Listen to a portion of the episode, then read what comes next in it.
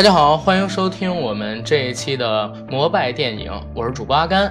大家好，我是老李。今天还有一位神秘的朋友，就是我们经常不见的九哥。来，九哥打声招呼吧。大家好，好久不见了，一日不见如隔三秋，感觉跟大家已经一辈子没见面了。呃，九哥呢是有三期节目没有参与我们的录制了，今天也是很忙，然后抽出时间来和我们做一期节目。我们这一期节目的主题呢，就是和大家聊一聊明天就要颁奖的奥斯卡颁奖典礼。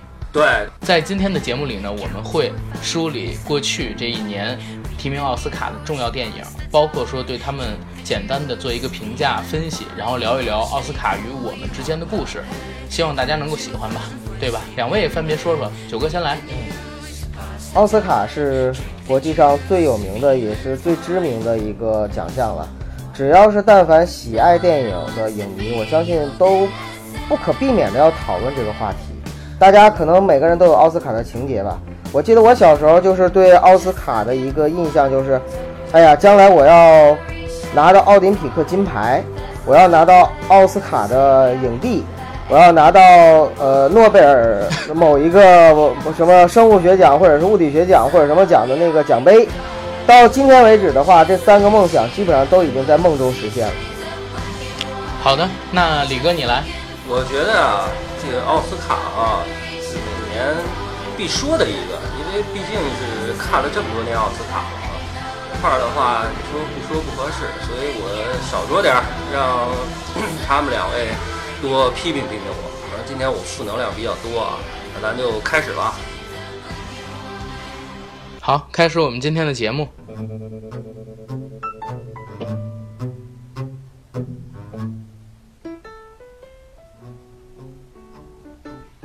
今天啊，就是聊一聊明天即将颁奖的第八十九届奥斯卡金像奖。嗯，其实做这期节目之前，我们也在犹豫做不做有关于奥斯卡的节目，因为一个是时间呢比较紧张，再有一个它和我们正常的一个更新时间上有冲突。所以三个人聊一聊，我们与其就是在周一、周二他搬完之后再上传，还不如做一期预先预测的节目，或者说是聊一聊整个去年大形势的节目。因为反正今年也没有什么我们三个人都很喜欢的电影。嗯，对，嗯，我看了一下，就是明天的最佳影片提名分别是科幻片《降临》，然后梅尔吉布森的《血战钢锯岭》，还有《隐藏人物》印度的《雄狮》。黑人题材的《月光男孩》，黑人题材的《藩篱》，还有就是歌舞片《爱乐之城》，对，还有《赴汤蹈火》以及《海边的曼彻斯特》，基本上没有我爱看的电影。呃，你们两位有吗？除了除了《血战钢锯岭》啊，但是《血战钢锯岭》没有我就是以前看到的《拯救大兵瑞恩》那样的那么好。然后看你们两个人有没有想说的，李哥先来。行，呃，刚阿甘说了这几个最佳影片的提名啊。不让我说《血战钢锯岭》啊，但是我也喜欢 《血战钢锯岭》。那我觉得除了《血战钢锯岭》，可能就是海边的曼彻斯特吧，我觉得还还不错。但是我简单的分析了一下，我觉得可能他获得最佳影片的这个这个获奖可能够呛，因为他并不属于那种。经常的奥斯卡获奖影片里边的那些，像传记片，或者说像这个《美国精神》，呃，或者像这个《美国梦的一个实现》这个类型的片子，它不是。所以我觉得可能《海边的曼彻斯特》的话获奖可能会是在这个这个卡西·阿弗莱克这一块儿可能会有一个突破吧。哦。然后九哥这边，九哥你来。我觉得，我觉得降临的话，应该一定会获奖，啊，当然我说的是技术性奖项，嗯，那个最佳影片的话呢，我不看好它，呃，因为那个它不符合美国的或者说我理解的奥斯卡的一个颁奖的规律，呃，基本上很难把那个奖项颁到这种这种科幻片上面。呃，然后《爱乐之城》和《月光男孩》呢是最近比较火，或者说话题性比较多的电影。呃，这里边我更倾向于《月光男孩》有可能会获得最终的奥斯卡最佳电影的提名啊，不，最佳电影的那个奖得奖奖项。对，呃，至于其他的，没有什么发言权，因为不太了解，没看。那我这儿做一个预测啊，我之前写过一个预测片单，就是最佳影片跟最佳导演肯定都是《爱乐之城》了。最佳男主角的话，我写了丹泽尔·华盛顿。最佳女主角这个我不确定，但是肯定是艾玛·斯通和伊莎贝尔·于佩尔他们俩之间决。然后最佳男配角的话，这个好说，应该就是卢卡斯·赫奇斯，就是《海边的曼彻斯特》哦，不是，抱歉，说错了。嗯，戴夫·帕特尔《雄狮》。最佳女配的话，我应该是写了《藩篱》里边的奥维拉·戴维斯。我觉得最后啊，最后我写的这个预测应该不会差，因为我是根据那个美国的制片人协会颁出来的最佳影片猜的最佳影片，导演协会颁的最佳导演，然后猜最佳导演，演员工会颁的最佳男女主角，然后猜的最佳男女主角。本来卡西·阿弗莱克是我去年看到最好的表演，但是他最近不是因为性侵案吗？今年我看了一下整个奥斯卡提名都是特别政治正确。所以最后颁给他的可能性不会很大，但如果没有这个政治正确的话，他应该是跑不了的。最佳男主角肯定是他，然后最佳女主角因为美国的演员工会嘛，他颁给了艾玛斯通。艾玛斯通是美国人，于佩尔是法国人，他拍的是法国片儿，所以最后会在他们俩里边决。于莎贝尔于佩尔演的肯定是比艾玛斯通好，但是就看这美国人是心大还是心小，愿意捧人还是不捧人了。我是这么一个决定。呃，你把所有的电影都看了吗？最佳影片里，除了《雄狮》，我别的都看了。《雄狮》因为我没找到资源，其他的片子我都看了。但是我看了一下评价，《雄狮》好像是这最佳影片这些部里边评分最差的一部。虽然其他几部也不强啊，嗯，嗯，那就陪跑呗，都是陪跑。因为我今天给咱们这个期节目定了一个主题不就是吗？我们何其有幸，生在一个平庸的时代。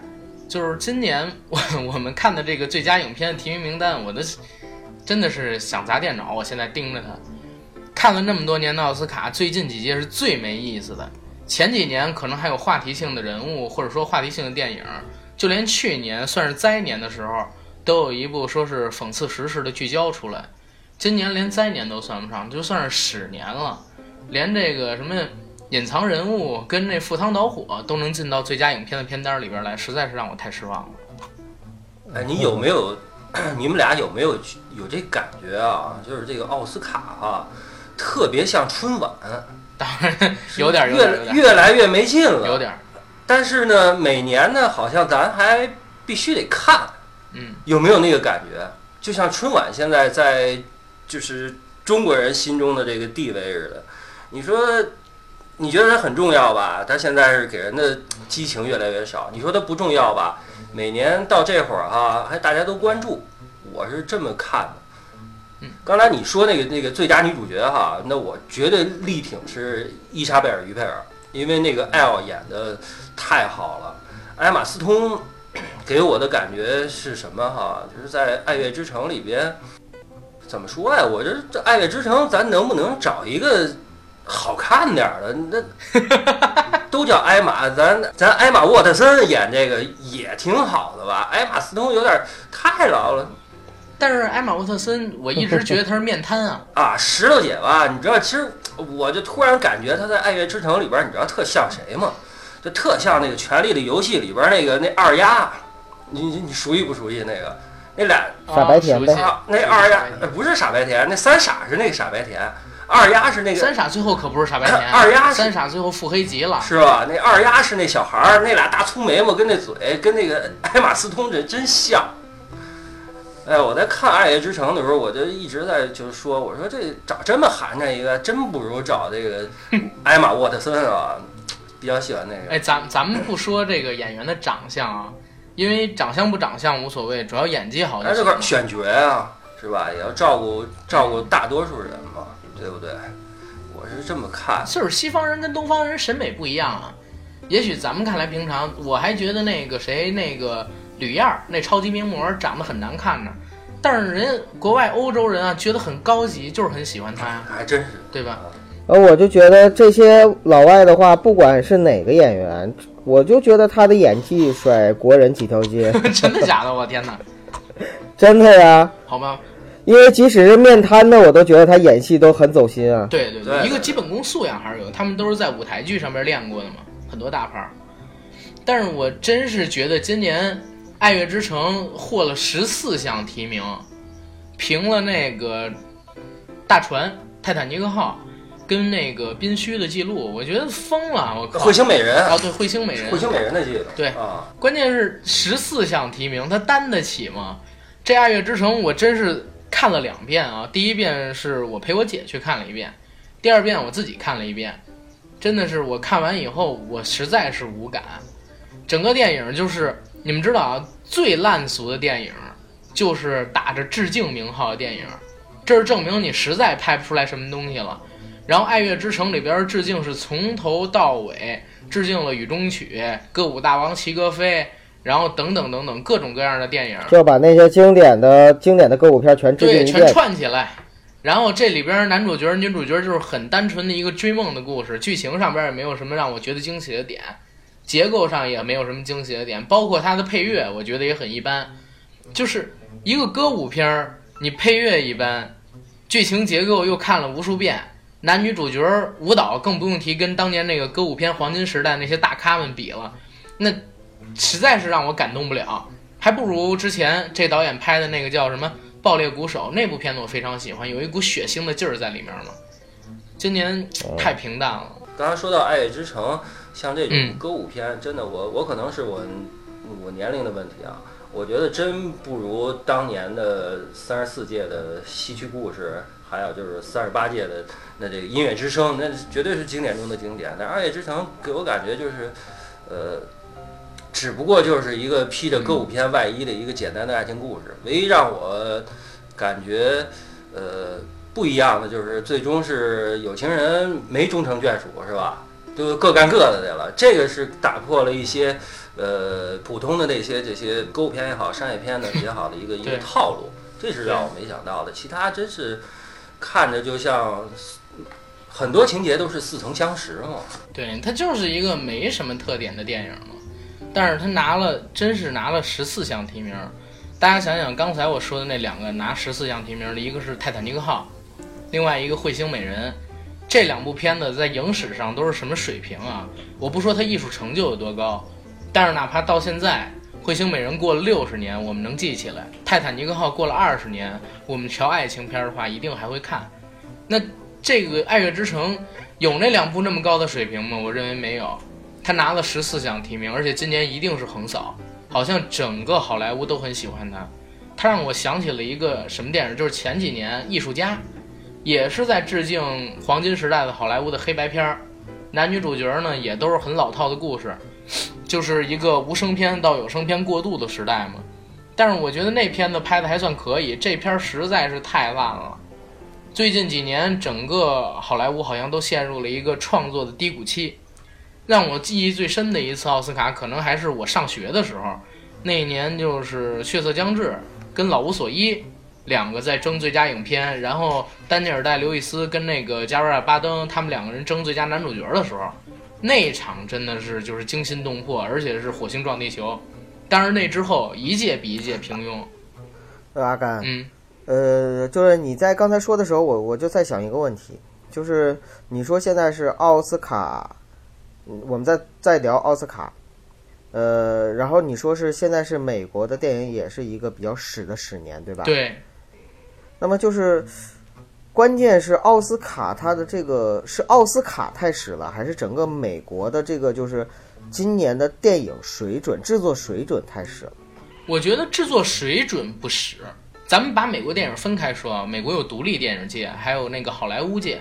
咱们就说好莱坞，它制作肯定是越来越高，但是呢，就是制作水平啊，但是它整个在剧本结构上，包括说那种创新性上是越来越保守。就是奥斯卡，其实它代表的应该还算是一个主流的电影。对，主流电都是商业片嘛，它不是一个艺术奖项。奥斯卡是商业的，它是一个商业奖项。但是它商业，它虽然很商业，但是它又很排斥特别商业的爆米花电影，所以它比如像是超级它又当婊子又立牌坊的对对对，啊，所以其实奥斯卡这个东西，我一直都是觉得它是一个很不伦不类的。我今天想跟大家分享的一个观点是什么呢？当然，这个观点可能是仅代表我个人啊，就是奥斯卡真的，我们大家不应该去太关注它，因为这个东西真的很没有意，很没劲。就是包括他每年的这个评选的这个，就是最佳影片啊也好啊，还是这个各各种奖项也好，如果我们不是这个好莱坞电影圈的人，我觉得完全可以忽视奥斯卡。为什么这么说呢？因为很简单，美国每年最好的电影不一定都在奥斯卡里边，奥斯卡也代表不了美国的最好的，或者说当年的那个电影制作水准。就像阿甘刚才讲到的，它是好莱坞的春晚。那既然是好莱坞的春晚，现在呢，他们也都是属于一个他们自己的一个大 party 和大集会。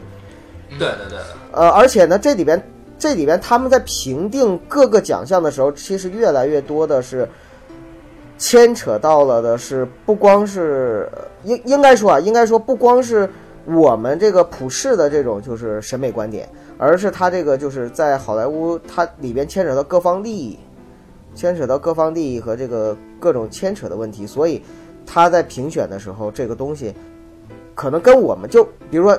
你你不理解他为什么会奥斯卡在就是《爱乐之城》在在这个这个这个整个电影圈里边，包括好莱坞就是影评那么好，是因为可能它牵扯到了很多电影之外的东西。我认为是这样啊，就是好莱坞它有很多电影，商业片走的是奥斯卡，独立制作可能走的是圣丹斯或者其他的国际性电影节、艺术性的电影。那好莱坞其实代表的奥斯卡代表的就是整个商业电影的最高水平。那去年我们看到的这些电影，这这这真的让我很无语。那以前像是有什么《阿凡达》，以前像是有什么《泰坦尼克号》，甚至《指环王》。《指环王》拿了十一项奖，是十一题十一中，这个记录目前还没有人破过，就是全中。嗯，但是那都是很伟大的电影对了。我们今年、前年、去年看到的电影都很一般，唯一能说到的可能就是他的这些演员类的奖项。这个奥斯卡的演员类奖项还是含金量非常高的，全球的人都想得。而且我觉得就是刚刚阿甘说的这个商业电影啊，那《拯救大兵瑞恩》那么好，那在九九年也只是提名，也没有获得说最终的一个获奖啊。所以我说这真奥斯卡并不是说给我的感觉，虽然它是商业奖啊，嗯，但是我真是觉得并不是最好的，拿奖的并不是最好的。所以后来我就把它看成是一个真是联欢会，嗯，大家高兴高兴，我们看看热闹就完了，是吧？每个人心中都有一个最好的，刚才是李哥说的，说这个就是一个春晚，对对，奥斯卡它是一个圈子奖，因为我我因为我没去过好莱坞啊，但是我之前看过高晓松的小说，包括说是《小松奇谈》，他在里边一直提到一个观点，就是奥斯卡是一个圈子奖，它不单单是一个圈子奖，而且它里边有游说性的制度，有自己的公关公司，也就是说每一部 提报上去的电影，从提名获中开始就开始游说，那有很多的公关公司就是以游说为生的，因为奥斯卡有几千个评审嘛，对对，那每个评审就各个击破，分别带他们去重复的看这些电影，包括说是送礼物。可能奥斯卡选出来的电影并不是最好的电影，而是游说公司或者说最努力的公关公司一直在推荐的电影。就像是刚才李哥说的那个《拯救大兵瑞恩》，那是斯皮尔伯格九十年代末的终极大戏，而且也是他整个导演生涯里边的高峰之一。那也是汤姆汉克斯，之前我在咱们的节目里说过，汤姆汉克斯人生中有四次就是华彩性的表演，一次呢是费城，一次是阿甘，一次是拯救大兵瑞恩，另外一次是荒岛余生。但是荒岛余生那一届他对手太强了，反而是在那个拯救大兵瑞恩那一年，他因为维恩斯坦一直在公关，也就是呃《沙翁情史》这部电影。分流了票数，结果没拿到最佳男主角，而《拯救大兵瑞恩》也没有拿到最佳影片。那从这儿就能看出，整个好莱坞，包括说整个奥斯卡，它其实是有潜规则的，并不是像我们现在看到的这样。阿甘，你这么一说，我就特别释怀了。就是对美国人来说，现在奥斯卡什么样根本就不重要了，因为他们选出了川普。对，哎，今年也是，今年奥斯卡特别有厉害的一点就是政治挂帅嘛。从金球奖梅姨，然后就一直在提，哎呀，特朗普这个不好，特朗普那个不好，直接开枪。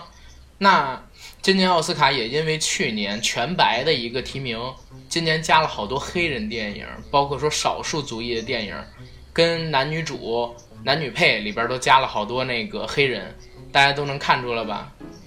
这一点恰恰证明了奥斯卡是一个根本就是一个垃圾性的奖项。对为什么这么说？因为它没有骨气。如果我有骨气，我坚持说我认为就是艺术正确的话，我管你是全白还是全黑呢？只要是好的我就评。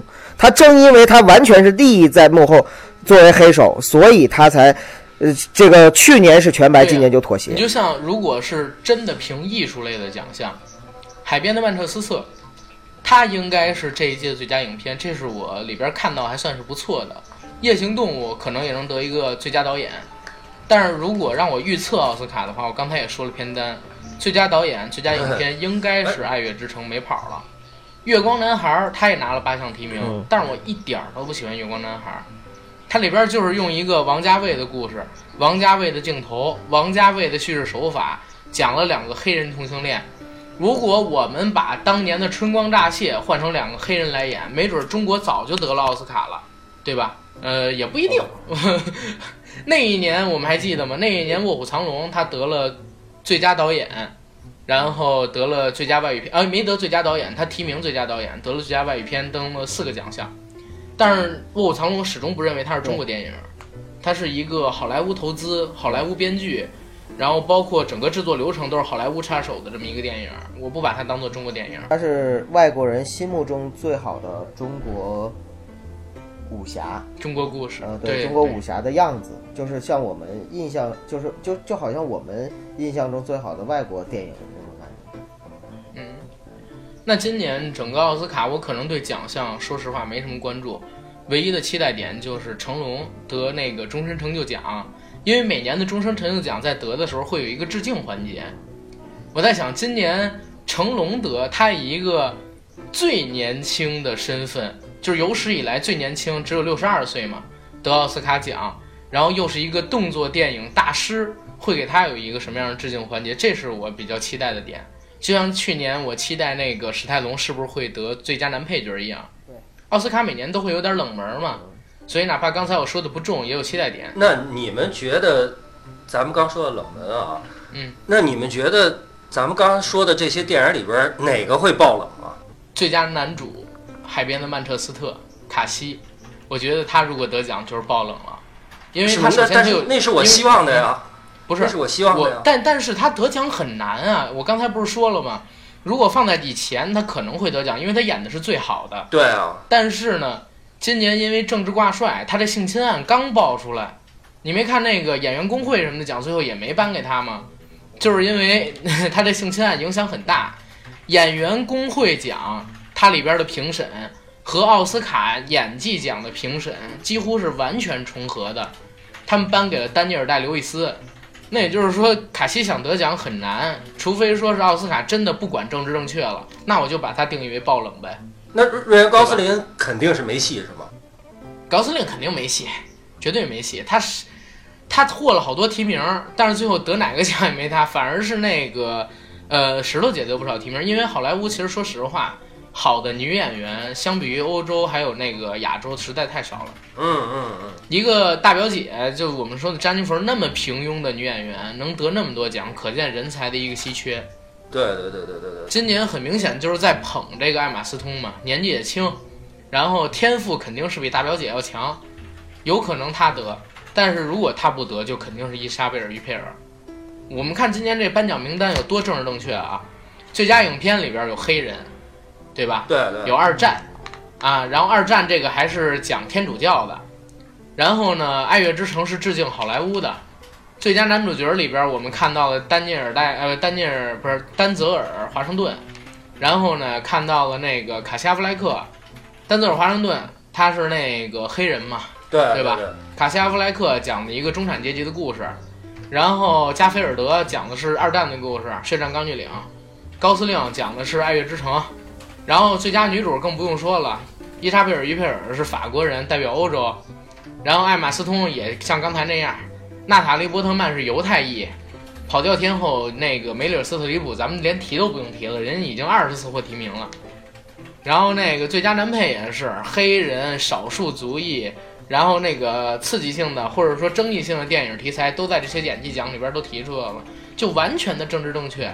我觉得这种电影，我操，一点意思都没有，就特别像是被川普挤下去的那个希拉里跟奥巴马那一票人，啊，就是已经快快庸腐至死了，急需一场变革。没准哪一年那个奥斯卡也突然振奋一下，然后突然来一个《发条城》第二，拿最佳影片也说不准呢。哎，我 我之前我想啊，就是这个，你看啊，之前那些最佳男主也好，最佳女主也好，都是都是真人嘛。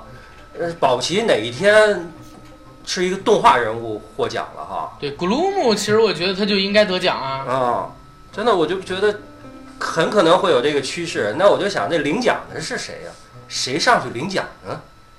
他的创作者对，我我们一直有说有一个演员叫安迪瑟金斯嘛，嗯他是那个咕噜，呃，古鲁姆，就是那个《指环王》里边儿那个小怪物啊，知道知道。然后包括说是那个《星球崛起》里边演那个凯撒的那只猩猩的演员，他就是擅长的就是动作捕捉对对对对对。他其实演的非常好，而且有很多次准备提名他的时候，结果呢就被奥斯卡的这些评审给排除在外了，因为奥斯卡其实他整个评审团的平均年龄是超过六十五岁的。平均年龄超过六十五岁，可想而知。你想想章子怡他们这些评审才三十多岁，甚至有二十多岁，只要获得提名就能进评审团嘛。那现在他妈的里边可能很多都是七八十岁的，让他们接受一个由电脑特技做出来的角色，我觉得就是很难，难，真的很难。啊嗯，那刚咱们聊了一些主流的啊，咱们也可以聊一点这个不怎么经常说的非主流的是吗？哎，咱聊聊最佳外语片这几个，《地雷区》，一个叫《欧维的男人决定去死》，是吧？推销员、禁忌之恋，嗯包括托尼·厄德曼，你们觉得哪个？反正我先说吧。我觉得一个叫欧维的男人决定去死，我看我觉得还行，但是可能获奖够呛，但是可能获奖真够呛。我我觉得奥斯卡里面就是完全喜剧片获奖的这种外语片还是很少，因为外语片的话，它主要还是以那个，唉，怎么说？就像阿甘说的，政治正确吧，他会更关注的是那个，就是呃，就是第三世界国家或者是，哎，对对，那就是给所以就给这个是伊其朗他国家的伊点机会朗的，这个推销员吧，我觉得是这里边可能非常非常容非常容易获奖的，因为只有他是第三世界国家。但是我我我跟你们的观点不一样啊。呃，我先说一下，这里边有五部影片嘛，对对地雷区》、欧维、推销员、禁忌之恋跟托尼奥特曼。对，然后这里边我除了禁忌之恋没看，其他四个我都看了。然后可能我觉得能得的是托尼厄德曼，为什么？谈谈感受。呃，因为前几届伊朗刚刚用《一次别离》得了奥斯卡最佳外语片，哦然后《推销员》跟《一次别离》比起来，就是有点像《大船》跟《爱乐之城》你你都不的区别。用说了，因为他得了就已经分了一个苹果了，那么就是就排排坐下一个吃果果。啊，该给别人了。反而是 托尼厄德曼，托尼厄德曼他很怎么说呢？去年呃最佳外语片跟那个最佳影片有点不同，最佳外语片还稍微要看点艺术水平啊。奥斯卡这里边可能含金量比较高的，稍微看一点艺术水平。托尼厄德曼是去年在戛纳评分最高的电影，结果呢输给了《我是布莱克》。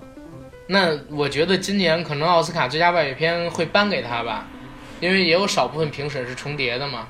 托尼·厄德曼这部电影，我觉得拍的还是挺不错的，我也看了，确实挺打动人心的。但是父爱哈，讲究嗯父爱。对，但是还是跟什么《霸王别姬》啊，什么，哎呀，包括说《卧虎藏龙》这些电影比不了。就是怎么现在这个时代这么平庸呢？我操，就没有大师能拍出那种惊天辟地的电影吗？不是刚刚刚就咱们说的有一句话，阿甘阿甘，有一嗯句话你有没有听说过？嗯，你说说，当你觉得这个世界你已经理解不了的时候，就意味着你已经老了。我 我还真九哥九哥我我还我我还真不那么认为，真的。我我只能用那个最佳摄影里的一个片子来回答你了，就是 沉默，你知道吗？我我真不认同九哥那观点，我是觉得哈，因为我也捋了捋嘛，这么多届嘛，我是觉得，我用一句话来概括吧，就是所谓的叫叫乱世出枭雄。这几年是因为过于平淡了，没有没有一个大的一个好的一个背景来出这些伟大的片子。你们你觉不觉是说那得这几年个是说那个叫全球的政治经济背景过于对对平淡吗对对对对，我是不这意思。平淡呢，这这几年多乱呐！多乱！但是你看啊，呃，从战争题材的来说，原来是二战，那后来又是这个海湾战争也好，中东战争也好，这块拍烂了，没人看了。李安那个也是不成功，然后就是一些社会题材，然后再再来就是像什么政治正确，呃，种族题材，呃。最后，像今年实在是没得玩了，就把这个好多年捡不起来的这么一个歌舞片儿推成十十四项提名，我觉得实在是没得玩了，还是这这个大没有一个大背景，所以出不来这些呃刺激这些伟大的导演的那个创作热情的一个一个作品吧。我觉得可能是这方面的原因吧。我觉得好的电影可能还是有，但是呢，好莱坞的主流肯定很难再拍摄了，因为现在我们都知道，之前说过嘛，整个好莱坞是一个全球资本，包括说冲击下，已经快艰难的扛不住了。今年的最佳影片里边，我们说的《降临》有外资，《血战钢锯岭》不用说了，一半以上都是外资。那中国然后《月光男孩》呢，小成本，只有小成本的影片现在呢出现在这个奥斯卡金像奖里边，特别大制作的，像我们之前看《阿凡达》什么的，已经很久没有出现过了。奥斯卡因为全球化嘛，因为全球化嘛，尤其现在的六大片商都在拍那种全球电影，面向于全球市场的。那如果说最后这个片子卖不出去，他们都不会拍。那么我们现在看到的这些电影，要不然就是成本特别小的，或者说中等成本的，大成本的全都面向全球了，不会讲什么美国故事。那奥斯卡其实更偏向的是美国的主流媒体跟主流民众嘛。这些类型的电影，如果说没有大制作去拍，很难说造成当年什么勇敢的心啊，什么与狼共舞啊，包括说我们以前很久以前看到的那些什么泰坦尼克号这样水平的电影出来。对对对对对对，其实那些电影也不是一年一部啊，也嗯是它中间也是就是几年一部，几年一部。但是我觉得好像八九十年代整个电影界，包括说中国电影，都在一个特别创作高峰期的年代吧。那是黄金时代，那个对，时代真是黄金时代。在整个就是中国不是中国和世界电影史上，它都是一个黄金时代。对，就像我刚才跟在节目开始之前，我们三个聊天，我说我最爱的电影其实是《阿甘正传》，不是代表他那个大家看我名字嘛，我叫阿甘，嗯，然后不是说他这个电影拍的有多高的艺术成就，而真的是他以一个商业片来讲做到了极致，他打动了我，那我就把它作为最好呗。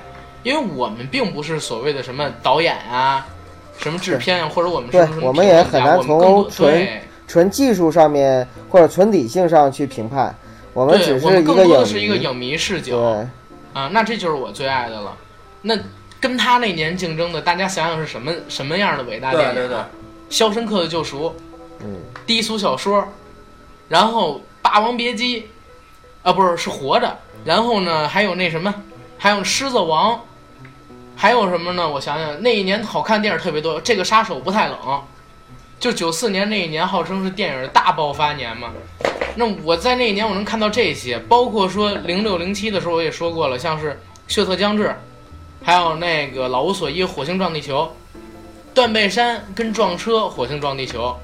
那那个还有还有就是我们像看到什么，呃，《洛城机密》，也然后那年也没得到，也是因为输了嘛。就好多好多九十年代呀、包括两千年代初的时候，我们都能看到这些非常伟大的电影跟伟大的电影一起去竞争。对，但是最近几年就没有。那比如说九哥，你最爱的奥斯卡电影是哪一届的？然后他的竞争对手都是谁啊？我最爱的奥斯卡电影是《肖申克的救赎》，正好跟哦《阿甘正传》好吧，嗯，《肖申克》我也很喜欢，真的很喜欢。嗯，嗯，李因哥呢？为就像你说，呃，我我说说完，我说完一句啊，就是就像你说的，因为肖《肖申克的救赎》打动了我，打动了你？嗯你是因为他那句自由吗？还是什么？呃，是整部片子吧？呃，整部片子，我是从那部片子开始彻底的喜欢摩根·弗里曼。啊，我也是，我也嗯，然后我就我就以后是但凡有他的片子，我就就是我碰到我一定会认真的去看，碰到一定对认真地去看。对啊，而且老魔他那个选片的水平也很高，嗯对吧没烂片儿。虽然对虽然他接片儿非常多，但是没什么烂片儿，基本都在及格线以上。嗯，而且就是那一年，好像除了《阿甘正传》和和那个《低俗小说还有一个我记不住了什么低俗小说啊，对对对，低俗小说，低俗小说也是非常非常经典的一部片子了。对，你号称现在的文艺青年必须看嘛，嗯，然后稍微看点现代艺术、波普艺术啊什么的，都要看一低俗小说。然后昆汀成了全世界文艺青年的偶像。对那是昆汀开始牛逼的立起来的一棍儿的哈，第一部片子立棍儿的啊！我是说那个牛逼的啊，嗯第一部。之前的落水狗刚才你说了其实是抄说了吧的那个《龙虎风云》嘛，他自己都承认啊，抄的林岭东的《龙虎风云》。我是最喜欢《阿甘正传》，说实话啊，《肖申克的救赎》我不太喜欢，我喜欢《阿甘正传》，而且甚至说，我可能更更加的商业一点了，我宁可喜欢《四个婚礼一个葬礼哦，对，那年欧洲还有四个婚礼一个》，葬礼也。提名了吗？对啊，我我宁可喜欢《四个婚礼一个葬礼》，《肖申克的救赎》看着太压抑，看电影儿就放松去了，弄得那么压抑，我实在是受不了。《阿甘正传》好啊。我我第一遍看他是高二的时候在，在那个我高中同学的家里边看的录像带，在那个时代其实？有啊，有有的，就在那个时代我，我我们其实是正压抑的时候，所以看那个片子是最有共鸣。你那找个这个《阿甘正传》释放一下，那多正能量啊！真的，那时候老实说，那时候《阿甘正传》可能我们还看不懂。不对，《阿甘正传》有太多隐喻了，你要不懂隐喻的话，没什么意思。《肖申克的救赎》你是看出，就是你能够感受到他的那种情绪，而《阿甘正传》的话，它不是情绪，所以说利益上面，利益上面阿甘更高一点。我觉得阿甘他弥漫着一种时代感，对跟着虽然说《阿甘正传》，《阿甘正传》有一些隐喻，但我最起码我觉得说《阿甘正传》是一个老少皆宜，或者说谁、谁都能看的嘛片子。我我看的时候也是啊，就是啊你看个乐还行，但是你要是没到那个境界，呃，我我我前两天我前两天培训的时候，我们老师就讲了，说我前几年给你讲的东西，我现在再给你讲，可能你听着就不一样。包括我现在讲的东西，我自己讲起来都不一样。为什么？因为境界不同了。对对对这个这个我同意。这个我所以就是在在我们第一次接触的时候，比如说你喜欢一个姑娘，这姑娘的话，你可能喜欢她，过了几年之后你不喜欢她，然后你之前前几年不喜欢的姑娘，你现在喜欢，为什么？境界不同。你可能是因为老的那姑娘啊老了皱了，然后以前你不喜欢那姑娘呢整了好看了。不是，也可能是以因为以前你是处，现在你已经阅人无数。那没有，九哥你还不了解我吗？我只能用那个表情包回答你，就是什么？你这样不好，你这样不好。我也很无奈呀，我也没办法呀。好在，我我们略过这个话题啊。来，接着说的话题，咱们可以改聊天喝酒的时候接着说。嗯啊，来，呃，哎，我想起了我是第一次在什么时候看的《阿甘》跟那个《肖申克》，说来特别巧，哦，都是在我们家电视上看的。然后看的是什么电影频道，每周六晚的那《佳片有约》，所以两部最开始我看的都是国语，后来上网找的原声。啊，国语片啊，嗯，对。但是阿甘那个国语配的是那个特别棒，是是是那个就是一支一一支枪的那种吗？，对阿甘的那个国语译的特别棒。嗯，知道吗？阿甘的国语是我听过的这些国语里边译制的最好的，比原声都要好，就是完全带出情感。也有可能是后来我查了一下那个上海译制片厂谁译的那个《阿甘正传》，后来一看是有一个旅美经历的一个呃一个大哥，然后他弄的可能是他也带上了自己在美国学习生活时候对美国社会的那么一种回忆，所以他配的好极了，特别能打动人，那是我听过最好的译音版本了。嗯，嗯，回头看一看。对，我确实没看过他的那个中译版。中译版真的不错，那一版真的不错，因为有好多电影，我们老说嘛，译制片儿译制过来之后一定要信达雅，然后那一版是我感觉真正信达雅的。是吧？嗯嗯然后咱们说扯远了，再接着回到今年这个奥斯卡，好吧？是有点远。今年的奥斯卡最佳动画，不用讲了，最佳动画是跑跑不了那个疯狂动物城跑不。了了。最佳改编剧本也不用同观点讲了。我有不同观点，我有不同观点。你是谁啊？我觉得，啊，我觉得《疯狂动物城》不如《海洋奇缘》。不如《海洋奇缘》嗯，哥哥，你在逗我吗？不如吗？为什么《海洋奇缘》我觉得就是极烂？我也觉得是啊。呃，这就涉及到一个境界的问题。境界的问题。OK OK，你是不是陪你媳妇儿看《海洋奇缘》不是我，没有没有我呃呃是啊？好吧，我我跟你讲啊，我跟你讲啊，是这样子的哈，就是其实啊，那个好莱坞的片子啊有两种，一种是极其复杂或者说极其需要那个解读的，比如说像《降临》的这种，这种就特德·江他本身。你必须是他的粉丝，你看过他的小说，然后你在看《降临》的时候，你才能够有感觉，因为，因为如果是一个不是科幻迷，或者说不是一个就是有一定科学素养的人，你看那个片子，你可能真的看不懂。嗯，包括你要是不之前看一些关于它的解读性的文章的话，你再你就你就直接就去看的话，你也看不懂。对。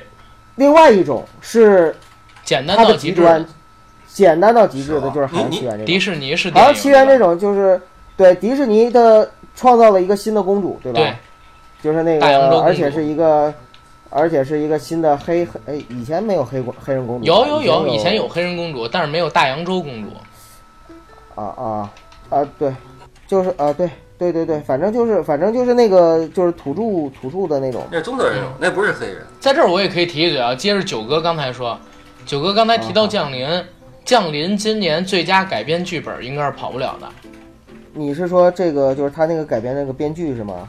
还是改对，最佳改编剧本，《降临》应该是跑不了的。最佳原创的话，可能会在《爱乐之城》跟《海边的曼彻斯特》里边挑。啊，其实我同意好吧，这我同意。嗯呃，然后最佳纪录长片也我也可以说，最佳纪录长片这个已经百分百确定了，就是《O.G. 美国制造短片呢？》。短片我不知道，短片我没看，我但是我看了几个最佳长片，《海上火挺焰》牛啊！你连长片你都看了，纪录片，看了。嗯，我经我跟我告诉你，每年我都看，从上大学开始，每年都做奥斯卡预测，从毕业开始，然后基基本上能找什么资源找什么资源就看。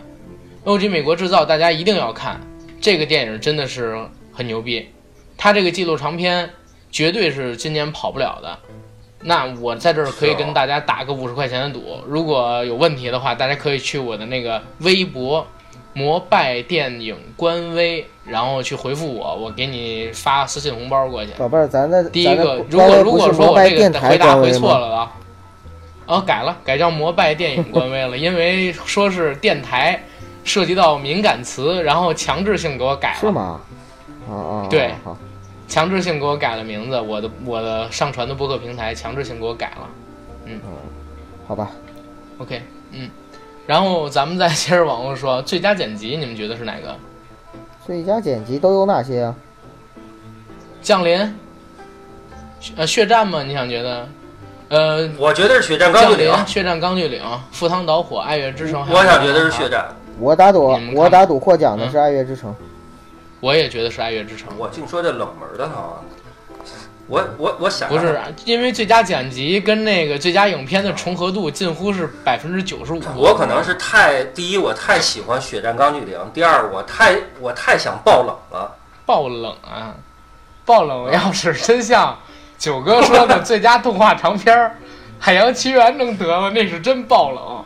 哎，我还没说完呢。《海洋奇缘》它好就好在它是一个非常简单、简单到极致、回归童真的电影，它没有那个《疯狂动物城》那么复杂的隐喻，或者说那么、那么、那么那就非要把动物嗯比喻成人的那种、那种、那那种东西。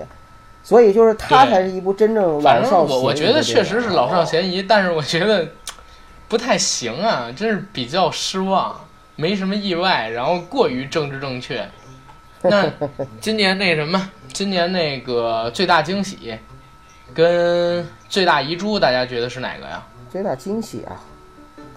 对，老李先说吧，李哥，不是这个从，关键是这个从哪儿说呀？我还真，你是说就是我们遇到的最大惊喜的奥斯卡影片吗？还是你这个概念太大了。就是说不是，我是说今年的提名里边，大家觉得有也谈不上惊喜的是哪啊个？这我谈不上。我我我我看我就才看了《降临》和《血战钢锯岭》两个电影。老实说，我刚才跟你讲了，就是我的观点是不关注奥斯卡，因为奥斯卡无意义，所以我就是每年看电影的时候，而且我可能是看电影都是院线电影，所以所以就是那个找资源的那种，或者现在还没有上映的那种，我往往都是等到奥斯卡出来了之后，如果口碑比较好的时候，我才会去找找种子什么的再看。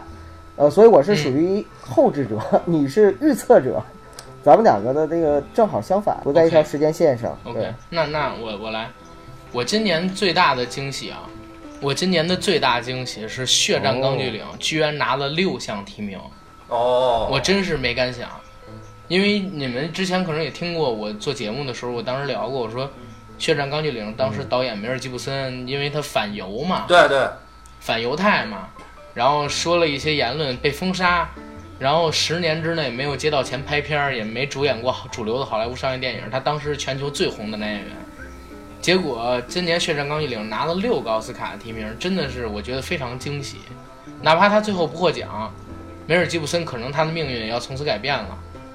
那最大遗珠，你们俩有有想说的吗？就是你们看好的片子没有得到哪个提名，你们没说吗？呃，我说一个吧，我觉得最，我觉得我感觉遗憾的，这是纯主观的啊，没有什么大家去分析啊。我挺喜欢《间谍同盟》的，就是为什么我喜欢《间谍同盟》？我觉得太虐我了啊，不是特虐我，你知道吗啊？我虐的够呛啊，啊！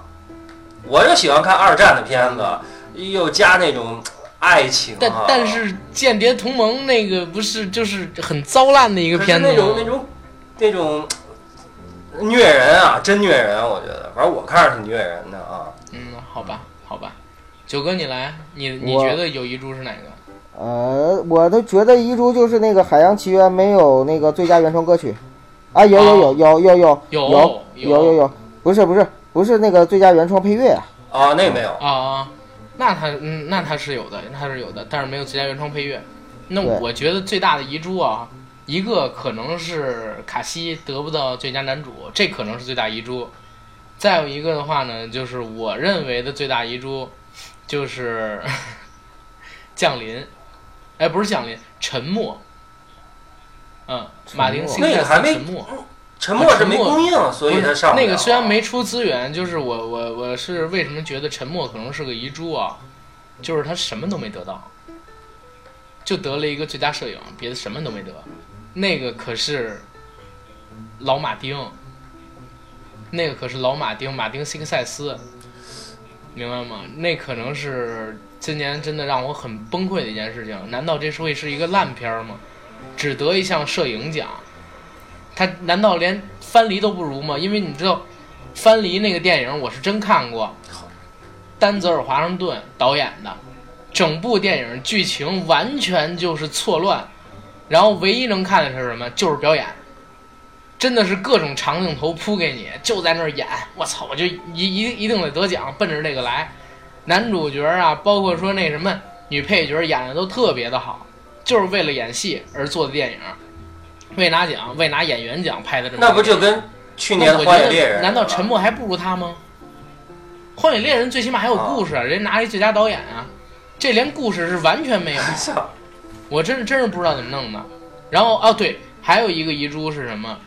呃，我认为的遗珠啊是萨利基哦，我也认为是这个是这个确实是对是了啊。萨利居然就拿了一个最佳音效剪辑，别的什么都没拿到。因为我去年看过的商业片儿里边儿，萨利跟那个《血战钢锯岭》真的是比较好看的两部。然后虽然是老故事，但是都讲出新意来了。但是他居然就拿了一个最佳音效，别的什么都没拿到，而且还不一定能得。那个电影儿就是政治正确加美国精神，这两个都已经占了嘛，居然，哎，对，但是那电影有一个地方不政治正确啊，因为他导演叫 东木哦，嘛，克林特·伊斯特伍德，白朵他是那个特朗普的忠实忠实粉丝。白朵吧，他是在竞选的时候，他不是白白左吗，白左是反特朗普的那群人，就是圣白右母，那是圣母，白左是圣母的意思。然后那个伊斯特伍德真是在特朗普开始站出了竞选的时候，就一直在支持他。好莱坞所有人都因为这个跟他反目，你知道吗？然后还特地艾特他在 Twitter 上边说那个伊斯特伍德是种族主义者呀，然后怎么怎么样。所以我觉得今年萨利没有得到提名，会不会跟这也有关系？这可能是我我认为是遗珠啊。哦，对对对对，嗯那谁能预测一下最佳视觉效果？我觉得这个其实很多人关注的就是啊哎呀，最佳视效我已经确定是谁了，奇幻森林，奇幻森林是吧？哎，那做没有人跟奇幻森林敢抢相这个。当相当牛了，那个已经真是。奇幻森林是全程都是特效拍出来，就没有一个实体，但是它那个特效已经完全分不出真人跟特技了。对对对，对，奇幻森林绝百分百会得，没有任何悬念的得最佳视觉效果。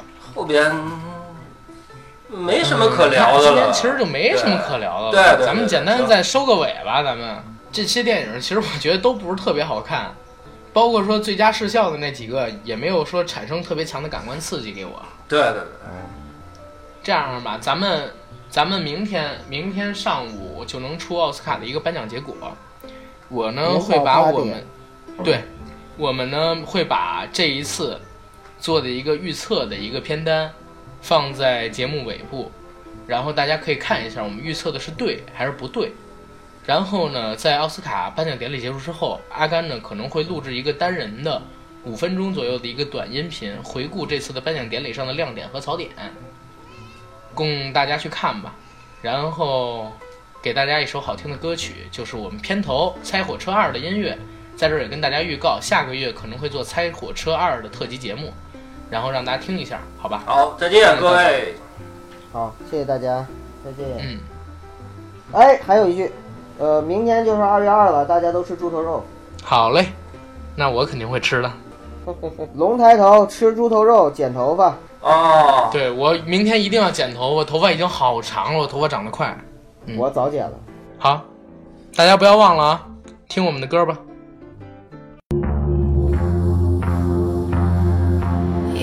Broad shoulders, more tears. You're alive, and I'm still here.